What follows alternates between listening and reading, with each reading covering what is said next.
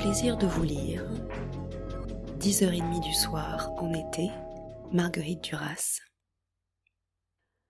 Le désordre de la salle à manger se calme un peu. Pourtant, on entend toujours le tonnerre qui est plus ou moins fort, suivant la course de l'orage, plus ou moins lointaine ou proche.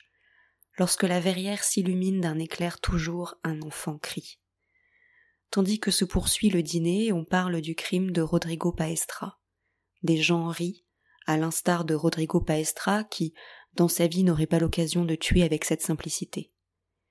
Les sifflets de la police continuent dans la nuit. Lorsqu'ils sont très voisins de l'hôtel, les conversations s'apaisent, les gens écoutent. Certains espèrent et attendent la capture de Rodrigo Paestra. Une nuit difficile s'annonce. Il est sur les toits, dit Maria tout bas. Ils n'ont pas entendu. Judith mange des fruits, Maria se lève, elle sort de la salle à manger. Il reste seul. Elle a dit qu'elle allait voir comment était fait cet hôtel. Il y a beaucoup de couloirs. Ils sont circulaires pour la plupart. Certains débouchent sur les champs de blé, certains sur la perspective de l'avenue qui coupe la place. Personne n'y dort encore. Certains autres aboutissent à des balcons qui surplombent les toits de la ville.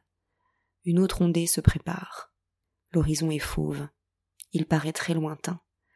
L'orage a encore grossi. Il vous en vient la désespérance de le voir se terminer cette nuit. Les orages partent comme ils viennent, a dit Pierre. D'un seul coup. Il ne faut pas que tu aies peur. Il l'a dit, le parfum irrésistible de sa frayeur, de sa jeunesse effrayée, Marianne ne le connaissait pas encore il y a quelques heures de cela. Les toits sont vides, ils le seront toujours, sans doute quelque espoir que l'on ait de les voir, une fois se peupler. La pluie est légère, mais recouvre ces toits vides et la ville disparaît. On ne voit plus rien, il reste le souvenir d'un seulement rêvé.